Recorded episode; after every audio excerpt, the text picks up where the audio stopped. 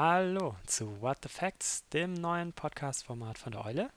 Ich bin Michael und jeden Monat unterhalte ich mich mit den Autorinnen von der Eule, um tiefer in ein bestimmtes Thema einzusteigen. Heute habe ich über das Internet die Daniela bei mir. Hallo Daniela. Hallo Michael.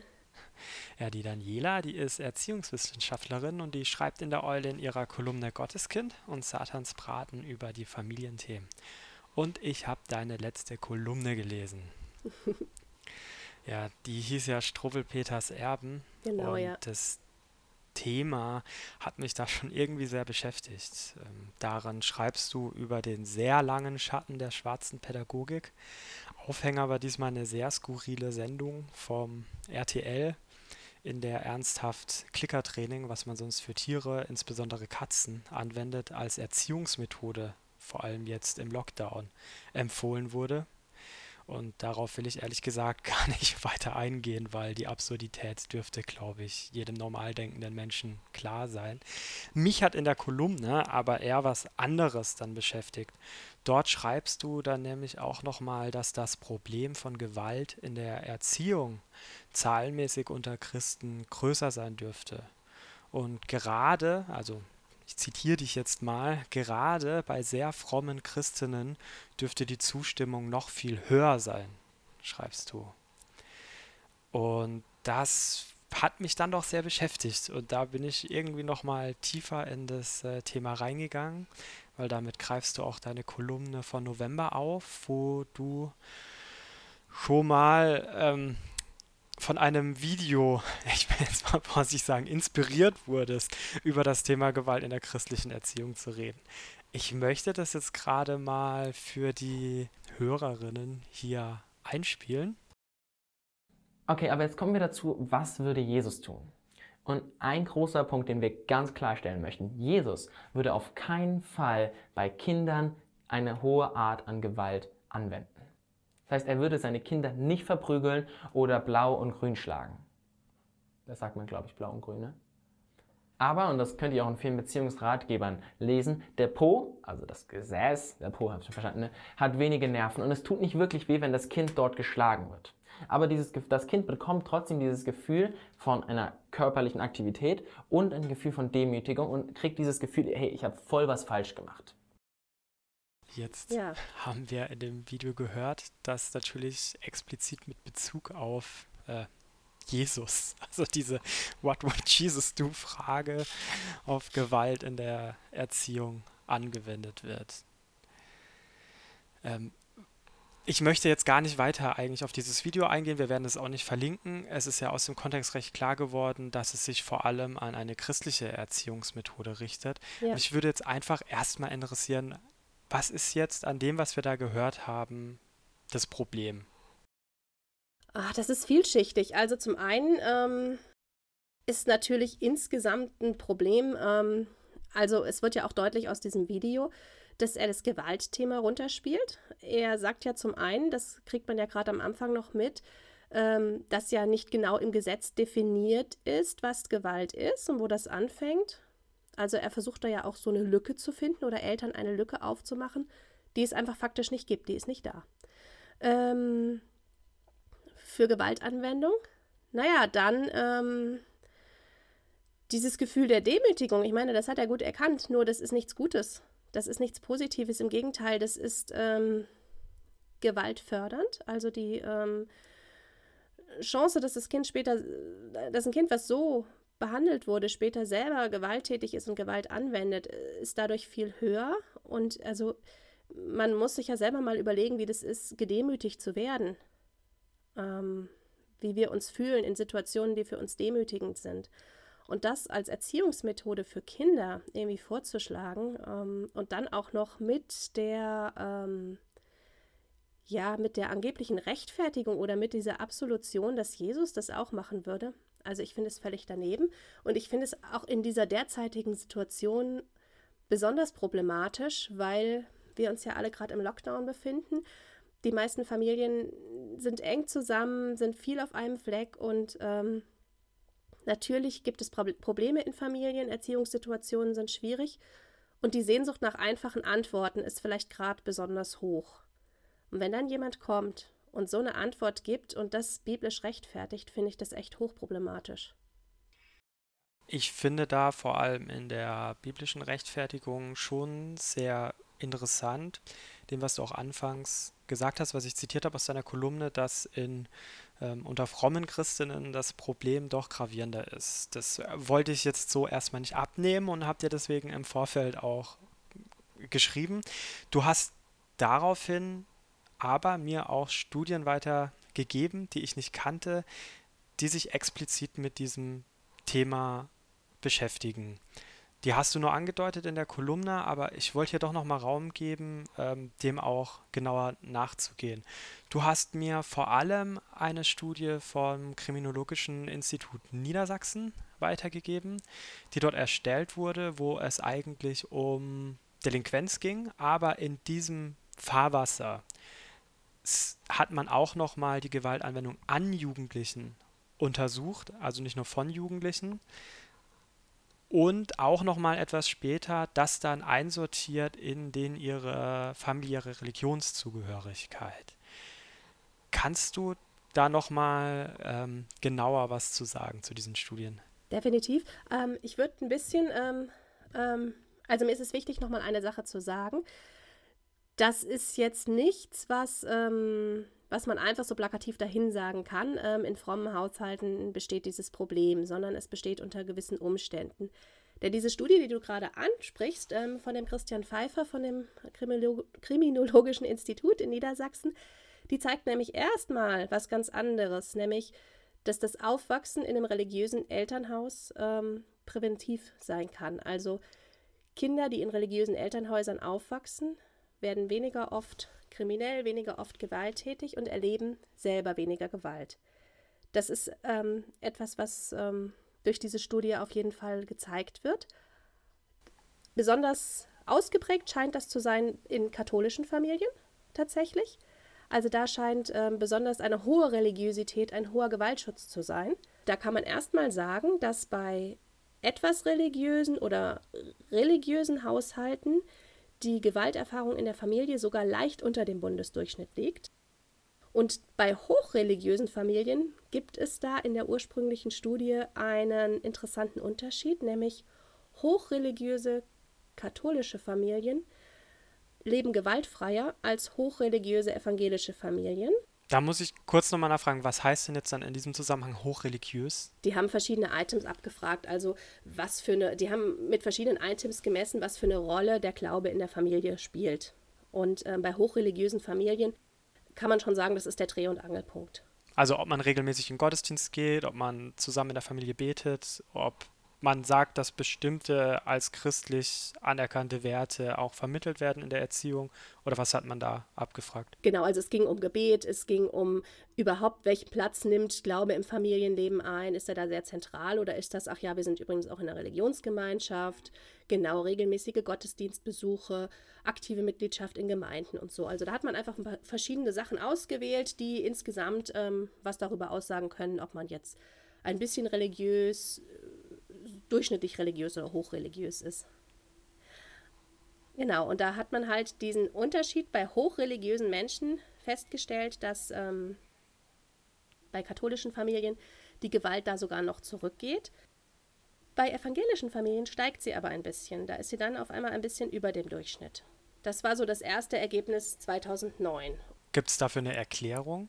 In der Studie? Weil ich konnte jetzt beim Überfliegen gestern Abend nichts dazu finden. Nicht wirklich. Also es gibt eine Erklärung, warum ähm, katholische ähm, Kinder und Jugendliche eventuell selber weniger gewalttätig sind. Ähm, das wurde so ein bisschen mit der ähm, Art der katholischen Familienarbeit begründet, die die Kinder ja viel früher an die Kirchen bindet durch die Kommunion, während evangelische Kirchen ja erst so mit 13, 14 dann eigentlich an den Jugendlichen dran sind und sie in, durch die Konfirmation in Strukturen führen, oft.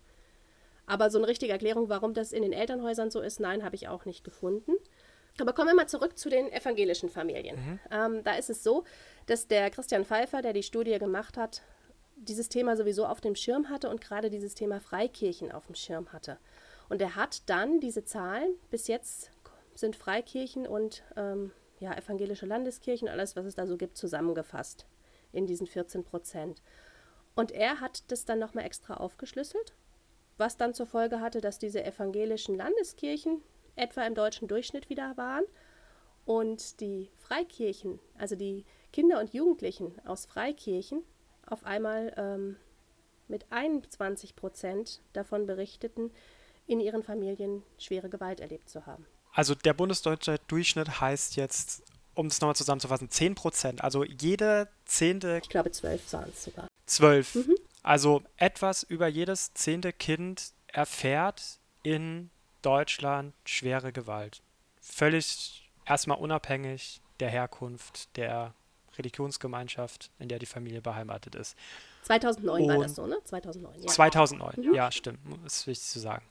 Und bei äh, Freikirchlern, also dem, was Pfeiffer den Freikirchen zuordnet, ist es doppelt so hoch. Also jedes fünfte Kind erfährt schwere Gewalt. Ja. Und da reden wir jetzt noch nicht mal über das, was wir in dem Einspieler als leichte körperliche Strafen gehört haben, sondern wir reden wirklich darüber, jemanden mit einem Gegenstand auch ähm, hart zu bestrafen und zu verprügeln. Ähm, ja, also die ähm, Definitionen sind etwas anders. Also ich glaube, auch eine heftige Ohrfeige ist hier schon unter schwerer Gewalt einzuordnen mhm. in der Studie. Ich weiß nicht mehr genau, wie sie es aufgeschlüsselt haben. Da müsste ich jetzt nachgucken. Vielleicht können wir das nochmal unter die Shownotes schreiben, aber vielleicht ist es auch. Ich werde die Studien auf jeden Fall alle, alle verlinken. Was man dazu vielleicht auch noch sagen kann, es wurde ja auch leichte Gewalt erhoben. Das ist eben das, was in diesem Video ähm, genannt wurde. Und da ist es so, ähm, dass es in etwa 40 Prozent der evangelischen und katholischen Familien so ist, dass eben dieser Klaps auf dem Po, den ich am liebsten gar nicht so nennen würde, äh, schon vorgekommen ist.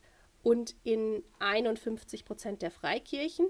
Und ähm, gewaltfrei aufwachsen, komplett gewaltfrei, also ohne Ohrfeige, ohne Klaps auf den Hintern, ohne irgendwas, tun 41 Prozent der katholischen Kinder, 39 Prozent der evangelischen Kinder und 27 Prozent der Kinder aus Freikirchen.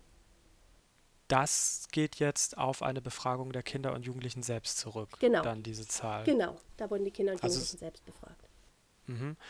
Okay. Ich finde, was jetzt mh, recht augenfällig ist, dass es so eine recht pauschale Zuordnung der zu den Freikirchen gibt von einigen Gruppen. Das finde ich irgendwie ein bisschen unspezifisch, weil ähm, es doch ein sehr, sehr großes Konglomerat sehr unterschiedlicher Religionsgemeinschaften da zusammenfasst. Also auch die lutherische Kirche in Baden, die ja sonst eine unierte Landeskirche ist, wäre in dem Zusammenhang ja auch eine freie Kirche. Und da ist es irgendwie unklar, ob man jetzt die badischen Lutheraner dazu ordnet oder nicht. Jetzt nur um ein Beispiel ähm, mal zu nennen.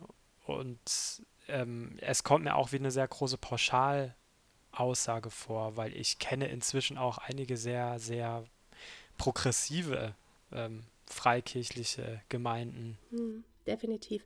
Ähm, genau, das war auch die Kritik, die relativ schnell an dieser Studie geäußert wurde. Und man muss dazu sagen, das finde ich auch ganz wichtig an dieser Stelle, ähm, wenn man sich diese Zahlen anguckt. Es wurden 45.000 Jugendliche befragt und davon waren knapp 500 Jugendliche in Freikirchen.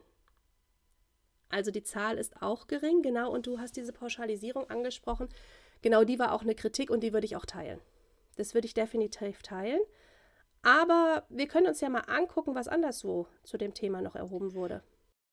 Ja, stimmt. Du hast mir nämlich noch eine zweite Studie geschickt von der CVJM-Hochschule. Genau. Ne? Tobias Falks und Tobias Künkler, genau die haben sich darauf das auch nochmal genauer angeguckt und bei der CVM Studie muss man schon einfach mal sagen, die haben auch einen besseren Sensus dafür, das irgendwie zuzuordnen und zuzuteilen. Genau, vielleicht kann man da auch nochmal von vorne anfangen. Die haben insgesamt ja. erhoben, wie das eigentlich ist, in der christlichen Familie zu leben und aufzuwachsen und haben, ähm, ich glaube, so 1750 ungefähr Eltern befragt online, ähm, die Kinder zwischen 4 und 18 Jahren in ihrem Haushalt haben und sich als Christinnen bezeichnen.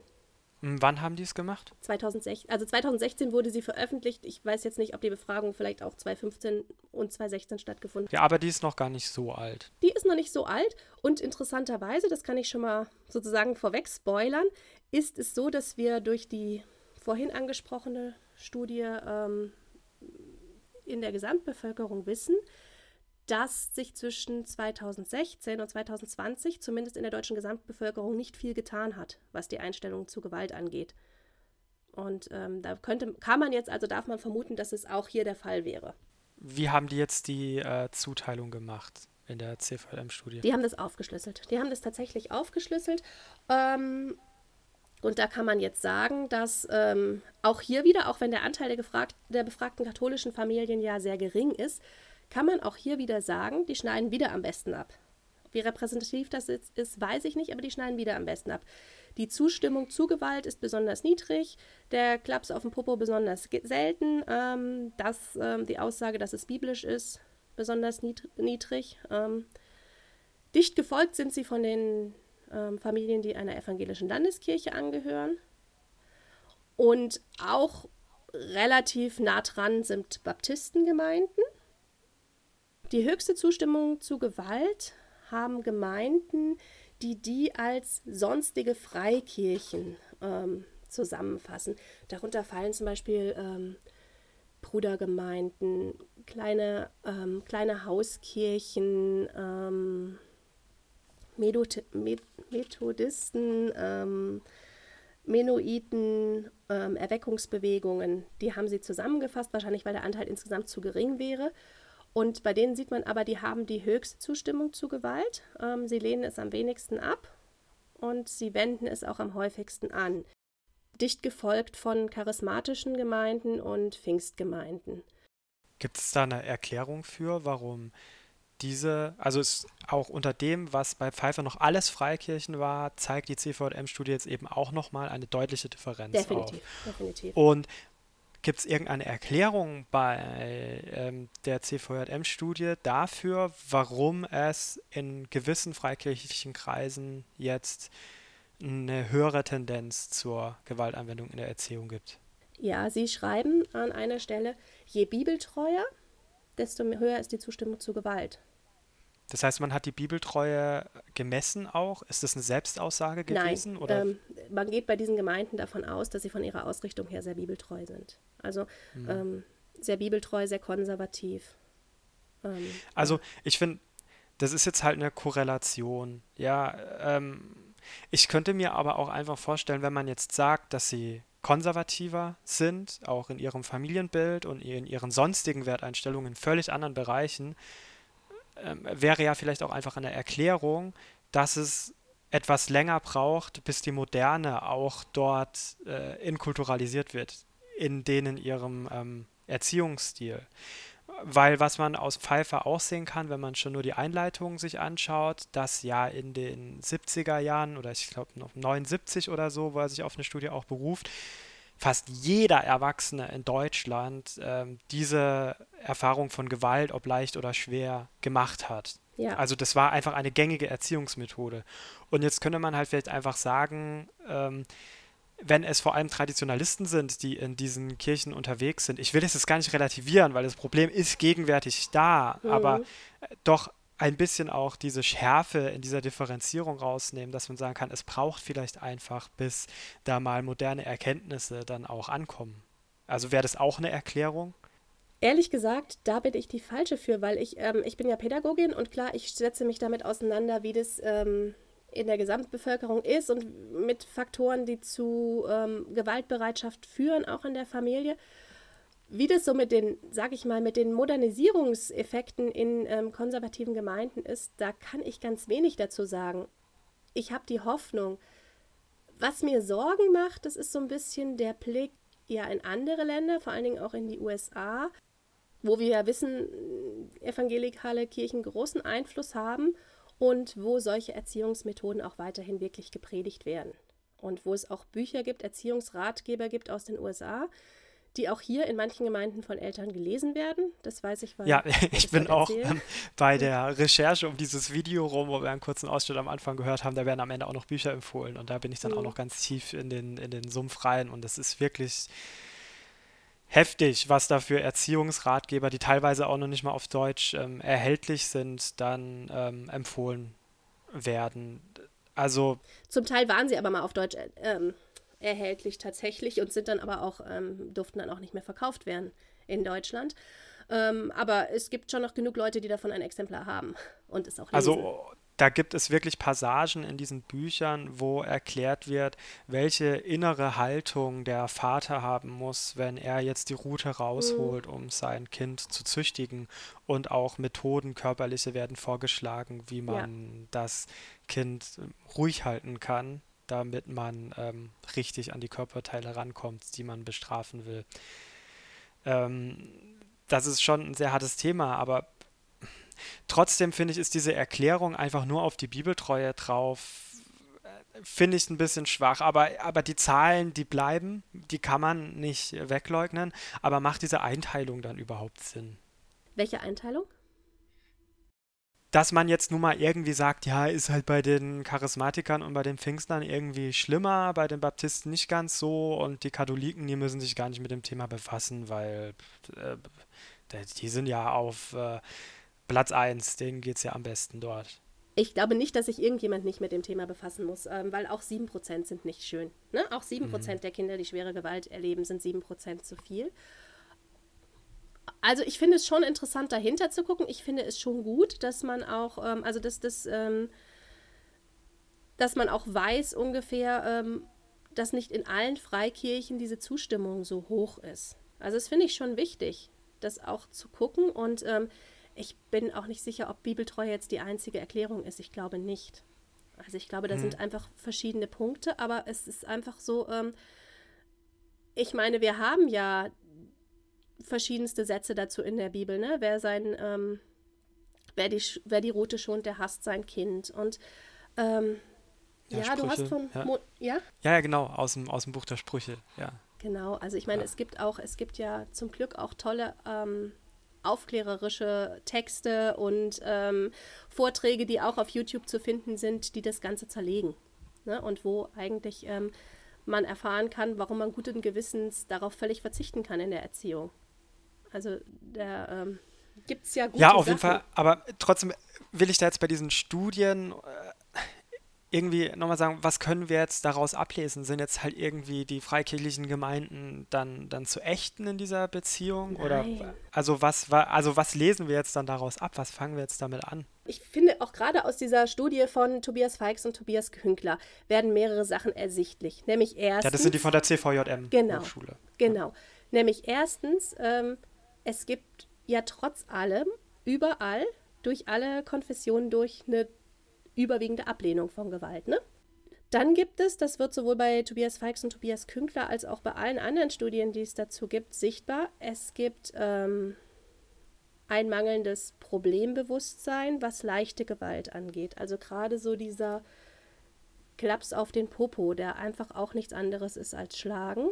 Da, ich glaube, da braucht es mehr Aufklärung, einfach auch noch, dass das Gewalt ist und auch was Gewalt mit Kindern macht, auch diese leichte Form, was das auslöst. Und ähm, ich denke, da brauchen wir, da müssen wir einfach dranbleiben. Deswegen habe ich auch diese Kolumne geschrieben, Strubbel Peters Erbe, auch mit diesem deutlichen Appell, wir müssen das thematisieren. Wir müssen das thematisieren, dass das, was man über Jahrzehnte, ja eigentlich eher Jahrhunderte geglaubt hat, nämlich, dass es in Ordnung ist und dass es gut ist, Kinder zu schlagen, dass das nicht gut ist und dass es da auch keine Schlupflöcher gibt und dass es da auch keine, das und das ist schlimm, aber das andere können wir doch so machen, so ein Klaps auf den Po schadet nicht. Also ich glaube, da müssen wir immer wieder dranbleiben.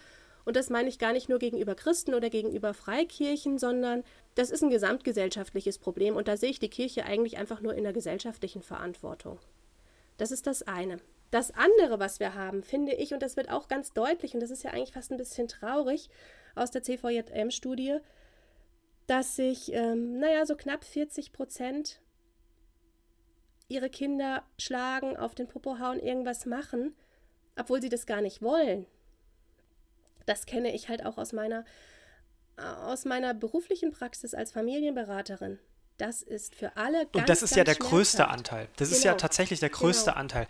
Da, da würde mich jetzt dann doch schon nochmal mal interessieren, was ist denn dann, dann die Ursache von dieser Gewalt? Also warum, warum tun das die Leute? Ich mache doch nicht etwas, wo ich mir äh, schon einfach auch intuitiv denke, eigentlich sogar schon auch rational, also auf allen Ebenen eigentlich denke, ich sollte das nicht tun. Und dann mache ich es trotzdem. Ja, und das ist, ähm, hat natürlich was mit Gefühlen und mit im Affektsein zu tun. Erstens mal, wie du ja selber gesagt hast, bis in die sieb späten 70er rein war es, ist fast jedes Kind in Deutschland mit Schlägen aufgewachsen. Das heißt, das betrifft viele der heutigen Eltern. Und ähm, nur weil ab den 80ern nicht mehr fast jedes Kind mit Schlägen aufgewachsen ist, heißt das nicht, dass wir alle gewaltfrei erzogen wurden. Und wenn du selber erlebt hast, dass die Erwachsenen dir gegenüber in schwierigen Situationen Gewalt anwenden, also wenn ein Streit mit deinen Eltern eskaliert und du bekommst eine Ohrfeige, dann sitzt es wie ein Reflex in dir drinne. Du hast diese Option, nicht jeder, aber sehr viele Menschen, besonders wenn man sich vielleicht damit noch nicht intensiv auseinandergesetzt haben, haben das in sich. Das ist wie ein Impuls. Du stehst vor deinem Kind und du möchtest es auf einmal schlagen. Und ich kenne das von den Eltern, mit denen ich arbeite, das ist schrecklich. Das ist ganz schlimm. Und was wir hier, glaube ich, brauchen, ist eine Enttabuisierung. Keine Absolution und zu sagen, das ist in Ordnung, aber Eltern brauchen einen Raum, wo sie über sowas sprechen können. Das ist ja das Ungewöhnliche an diesem Einspieler im, im deutschsprachigen Raum. Also ist mir auch bei meinen Recherchen aufgefallen, dass man eigentlich so gut wie nichts dazu findet. Aber die Studien haben doch eine sehr eindeutige Tendenz. Also man scheint in der Öffentlichkeit jenseits dieser schrecklichen Ratgeber gar nicht drüber zu reden. Hm, es gab ja auch diesen schlimmen Film, dessen Titel ich jetzt gar nicht sagen würde, aber in deiner Kolumne ist er auch genannt, ähm, der auch im Feuilleton überall hoch gelobt wurde, wo dann wieder so kurz aufblitzt und man merkt, da gibt es doch noch auch gar nicht milieu- oder religionsspezifisch eine recht hohe ähm, Anerkennung. Ich glaube, ein Problem ist, dass so etwas gar nicht als Gewalt geframed wird, wie ein Klaps auf den Po oder eine Ohrfeige da würden manche Leute oder gar nicht so wenige Leute anscheinend sagen, das ist nicht wirklich Gewalt, das ist eine Erziehungsmethode. Oder? Jein, jein. Also genau, das ist das erste Problem, was ich ja vorhin angesprochen habe. Das ist tatsächlich so, dass wir nochmal gucken müssen, was als, was als Gewalt geframed wird und was nicht und dass wir da einfach auch nochmal ähm, offensiver sein müssen und einfach auch nochmal erklären müssen, was auch ein Klaps auf dem Po mit einem Kind macht. Also das ist ja das Einzige, wo dieser Mensch in diesem Einspieler recht hat. Also dann, dann mal dieses Wir. so, wir müssen. So, du bist Erziehungsberaterin. Ja? Ich würde gerne noch was, ich würde, darf ich noch mal einen Schritt ja? zurück? Ja, Bitte. selbstverständlich. Genau. Und ich möchte, mir ist gerade diese Unterscheidung wichtig zwischen, ich verstehe nicht, dass es falsch ist, mein Kind auf den Hintern zu hauen und ich verstehe es und ich mache es trotzdem und ich leide darunter und ich habe keinen Ort, wo ich hingehen kann und das loswerden kann und wo mir geholfen wird. Also, mhm. ja, das, also ich, mir ist es ganz wichtig, diese beiden Bereiche zu unterscheiden und zu sagen, also du, okay, wir brauchen. Du würdest sagen, man, man muss wahrnehmen, dass man schon auch Opfer und Täter zugleich ist in dieser Situation als Eltern. Na, man war vielleicht mal Opfer. Man war vielleicht ja. mhm. mit einer hohen Wahrscheinlichkeit mal Opfer als Gewalt, von Gewalt und es sitzt irgendwo auch in uns. Und ich glaube, das ist ein Thema, mit dem wir uns befassen müssen. Deswegen Struwwel Peters Erbe. Also du bist jetzt ja äh, Erziehungsberaterin ne? und zu dir kommen, also, oh, Entschuldigung, äh, Familienberaterin. Und zu dir kommen ja Familien, Eltern, Kinder, ähm, und du hast dadurch ja auch die Möglichkeit, weil sie auf dich zukommen, dass du Raum dafür öffnen kannst, ähm, darüber zu sprechen.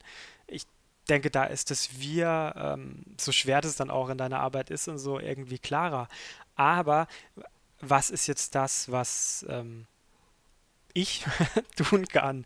Ja, wenn ich ähm, von Freunden erfahre, dass die das vielleicht tun, gerade in der Lockdown-Situation, wo man so wahnsinnig unter Druck ist und wo das vielleicht einfach mal aus Versehen passiert, was man vor einem Jahr noch nie, noch nie von sich selber auch gedacht hätte, dass das überhaupt passieren kann, dass einem mal ähm, ähm, man etwas gewalttätiger wird. Oder man merkt vielleicht schon die Anfänge, dass man häufiger einfach laut wird, dass man den Stress, mhm. den man selber hat mit dieser ganzen Situation an seinen ja. Kindern auslässt.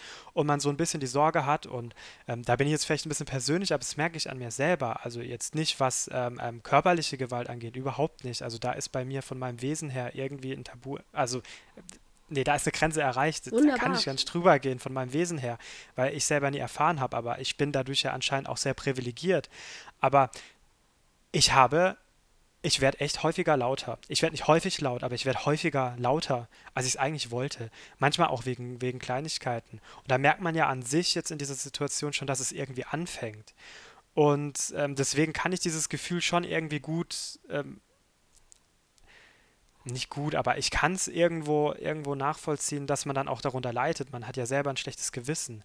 Wie schafft man denn in der Familie selbst oder als Freund ähm, da Raum zu öffnen, darüber zu reden und das irgendwie auf einen positiven Weg zu bringen?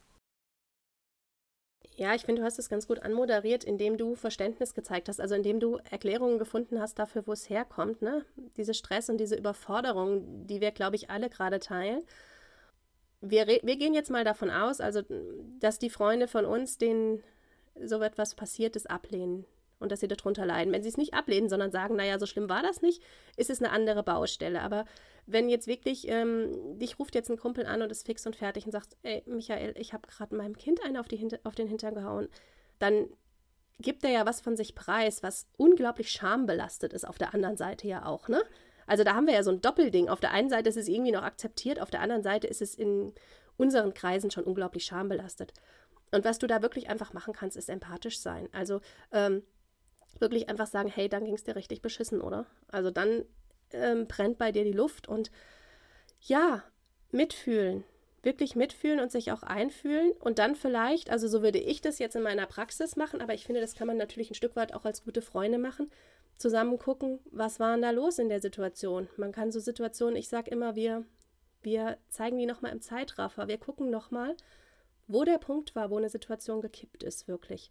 Und wo der Punkt war, wo man als Eltern vielleicht schon längst hätte den Raum verlassen müssen ähm, oder irgendwas anders machen müssen oder sämtliches Homeschooling weglegen müssen und sagen müssen, wir machen uns jetzt Popcorn und gucken einen Film oder ja, weißt du, wo der Punkt war, wo die eigene Stimmung gekippt ist. Mhm.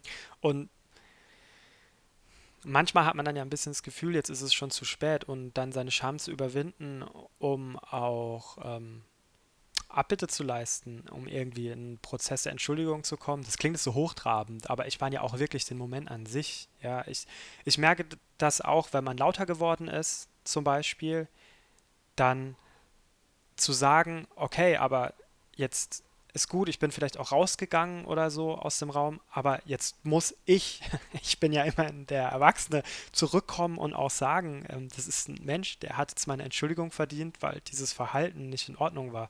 Und das ist ja schon manchmal auch sehr schwierig, dann auch wieder diesen, diesen Moment zu öffnen, ähm, wo man als Familie auch das thematisieren kann und darüber redet und sich auch entschuldigt. Was empfiehlst du da denn eigentlich Familien wo man merkt, dass es da keine Kultur des offenen Gesprächs über solche Themen auch gibt? Naja, die Kultur muss es dann geben, also die muss man etablieren. Und ich finde also, ähm, eine doofe Situation ist das eine und die kommen vor zwischen Eltern und Kindern, sei es jetzt das Lautwerden, sei es, ähm, seien es irgendwelche anderen Sachen. Aber durch eine ehrlich gemeinte Entschuldigung kann man unglaublich viel retten. Also da kann man unglaublich viel auch auf einen guten Weg bringen ja, ich empfehle tatsächlich, diesen Weg zu suchen, diesen Weg zum Kind, ähm, wirklich um Vergebung zu bitten, dem Kind auch Zeit zu lassen, das dann auch wirklich geben zu können. Meiner Meinung nach, meiner Erfahrung nach können Kinder das unglaublich schnell, weil sie unglaublich froh sind auch, dass es wieder in Ordnung ist und dass der Erwachsene sozusagen da ist. Ja, und dann natürlich schon auch Themen auf den Tisch bringen. Wenn du merkst, ähm, es ist eine bestimmte Situation, wo das immer wieder bei euch eskaliert, dann darfst du dir für dich überlegen, was du brauchst, um diese Situation zu ändern. Und dann könnt ihr gucken, was das Kind braucht. Und dann muss irgendwas angepasst werden. Ja, also ein Beispiel, wir hatten jetzt irgendwie im Netz auf so einer Seite Diskussion um das Zähneputzen. Das kennen, glaube ich, viele Eltern, dass Kinder nicht gerne abends sich die Zähne von ihren Erwachsenen putzen lassen und so, genau. Ähm, und da gibt es ganz verschiedene Punkte, auf die man gucken kann. Ähm, der simpelste ist, dass man sich die Frage stellt, ist mein Kind vielleicht die, um die Zeit, wo wir normalerweise Zähne putzen, eigentlich schon zu müde? Um überhaupt mhm. noch zu kooperieren? Oder ähm, was braucht das Kind, dass es besser klappt? Was brauche ich, dass meine Nerven dünner sind? Vielleicht bin ich auch zu müde. Vielleicht bin ich um 19.30 Uhr fertig mit den Nerven, aber wenn ich schon um 19 Uhr mit dem Kind hochgehen würde, hätte ich noch ein bisschen mehr Kraft übrig. Das sind die einfachsten Punkte und manchmal ist es komplizierter, manchmal muss man genauer hingucken. Ja.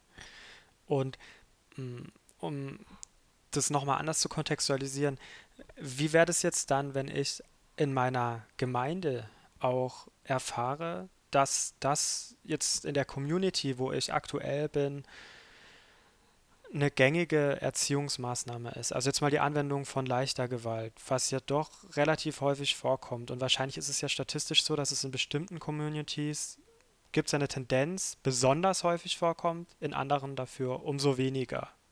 Weil wir haben jetzt ja in den Studien immer nur so einen Mittelwert gehabt, aber das wäre ja eine Annahme.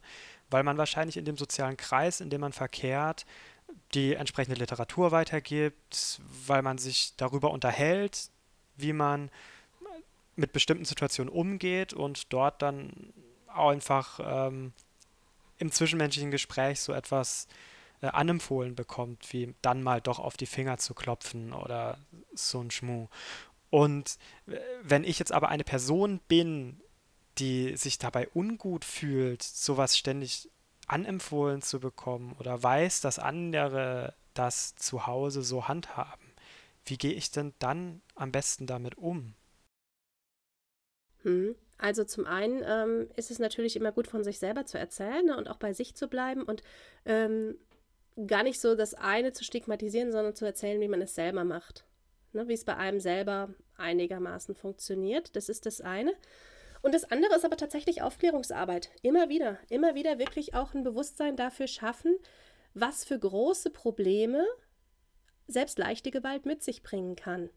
Also, und da gibt es gute Zahlen, da gibt es gute Daten, das wissen wir eigentlich alles, das liegt auf der Hand, da kann man sich gut supporten und ausstatten und wirklich immer wieder auch darauf hinweisen, du glaubst, ein Klaps auf dem Popo ist harmlos, ist er aber nicht, weil selbst damit, wenn du das regelmäßig machst, steigt die Bereitschaft deines Kindes, steigt die Neigung zu Drogen- und Alkoholkonsum ähm, und so weiter und so fort. Ähm, und umgekehrt kann man ähm, ja, kann man beweisen, dass der Verzicht darauf sich wirklich gesamtgesellschaftlich auswirkt, sich wirklich über Jahrhunderte und Jahrzehnte ausgewirkt hat und zu einer humaneren, friedlicheren Gesellschaft geführt hat. Und ich denke, das sollte uns als Christen doch allen am Herzen liegen. Und ich denke, vielleicht ist da ein Punkt. Ja, den Punkt hast du in deiner Kolumne so, so ein bisschen ähm, angedeutet durch eine etwas ähm, steile Idee, nämlich so ein Themenjahr in den Kirchen ähm, einzuführen, was das mal jetzt vor allem auch nach dieser Lockdown-Erfahrung aufs Tableau bringt er das Thema. Ähm, was würdest du dir denn darüber hinaus auch von den Gemeinden und von den Kirchen wünschen? Was ich mir wirklich wünschen würde, ist, dass wir ähm, gesamtgesellschaftlich, aber gerne auch in den Gemeinden für die Gesellschaft und in die Gesellschaft hinein unseren Blick auf Kinder hinterfragen. Denn ähm, viele Probleme entstehen ja auch dadurch, wie wir Kinder sehen. Und es gibt ja, es ist ja die Frage, ob wir in einem Kind, was einen Wutanfall hat, den zukünftigen Haustyrannen sehen, wie, ihn, wie es ältere Erziehungsratgeber, aber leider auch neuere wahrnehmen, oder ein Kind, was, was gerade in schweren emotionalen Nöten ist, weil es in einer Entwicklungsphase ist, wo es das gar nicht regulieren kann das entscheidet ja, wie wir mit Kindern umgehen. Und ähm, dieses Beispiel lässt sich auf alle kindlichen und jugendlichen Lebensphasen übertragen. Und da würde ich mir wirklich wünschen, dass wir darüber diskutieren, wie wir Kinder sehen, was für einen Blick wir haben. Weil ich glaube nämlich, mit einem anderen Blick auf Kinder würde sich vieles von selbst erledigen. Ja, also da kann ich wirklich auch einfach nur sagen, dass meine Erfahrung als Vater ist, der Moment, wo man mal wirklich richtig checkt. Also so richtig checkt das ist ein vollwertiger Mensch, der vor mir sitzt. Und eigentlich sollte das Christen nicht schwer fallen, mhm. die ja sonst bei allen anderen Lebensschutzthemen und so ähm, ganz vorne mit dabei sind und rigoros vorgehen, dass ein Kind nicht ein anderer Mensch ist und irgendwie andere Rechte hat, sondern dass ein Kind genauso ein Mensch ist wie ich und bei total vielen Sachen, wie auch selbst wenn ich ein Foto mache oder so von, von meinen Kindern, dann frage ich vorher, ist es jetzt okay mhm. für dich? Und ich kriege tatsächlich in 50 Prozent der Fälle Nein. Ja, und dann mache ich es auch nicht. Dann, dann mache ich es auch nicht.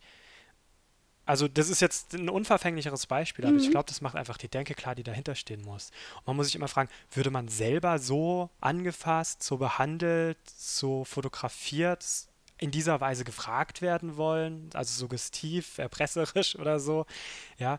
Ähm, und wenn man dann das mit Nein beantwortet, da macht man es auch bei seinem Kind nicht. Ich finde, das ist schon ein guter, ein guter Maßstab, den du, den du da anlegst, der hilft.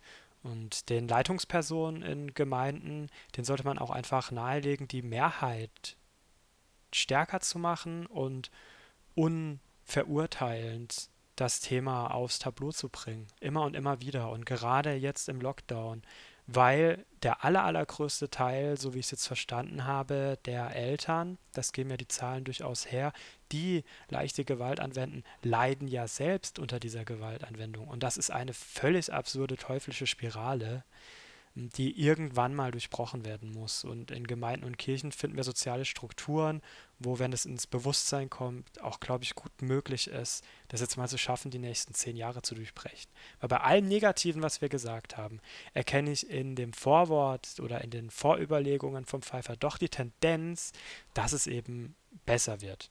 Ja, nicht nur bei Pfeiffer erkennst du das, also in doch relativ vielen Studien. Na, mehr habe ich mir ja nicht angeguckt. ich wollte es noch gerne ergänzen. Ich wollte es noch gerne ja. ergänzen, genau. Ja. ja, da kann man schon, denke ich, auf einer ähm, hoffnungsvolleren Note enden, auch wenn es den Leuten, ähm, den Kindern vor allem, die davon jetzt betroffen sind, wenig weiterhilft. Ne? Ja. Ja, ich glaube, darauf können wir uns einigen. dass es, ähm, ich glaube auch, dass wir dieses Problem irgendwann lösen werden ich glaube, wir werden nicht mehr zurückfallen auf schwarze Pädagogik. Mhm. Ähm, das glaube ich nicht. Ich glaube schon, dass wir da auf dem Weg sind. Manchmal könnte mir dieser Weg schneller gehen.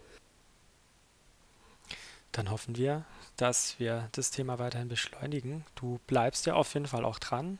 Jetzt gerade der Lockdown hält ja noch ein bisschen an. Mhm. Dann schauen wir mal, was die nächste Kolumne bringt. Und ich sage dir vielen Dank, Daniela, ja, für deine Zeit. Gerne. Es war ein wirklich aufschlussreiches Gespräch. Ähm, wenn ihr, liebe Hörerinnen, noch Lust habt, dann diskutiert doch mit uns in den Kommentaren unter dem Artikel oder auf Twitter weiter über das Thema. Man findet uns beide. Du bist, dein Handle ist äh, Dalbert, ne? Mhm. D Albert. Und man findet mich unter Herr Vikaren oder sonst unter dem entsprechenden Euler-Thread. Könnt ihr gerne mitdiskutieren. Wir sind beide relativ aktiv auf Twitter, also ihr bekommt im Regelfall auch eine Antwort. Mhm. Und damit verabschiede ich mich und freue mich dann auf nächsten Monat. Tschüss. Tschüss.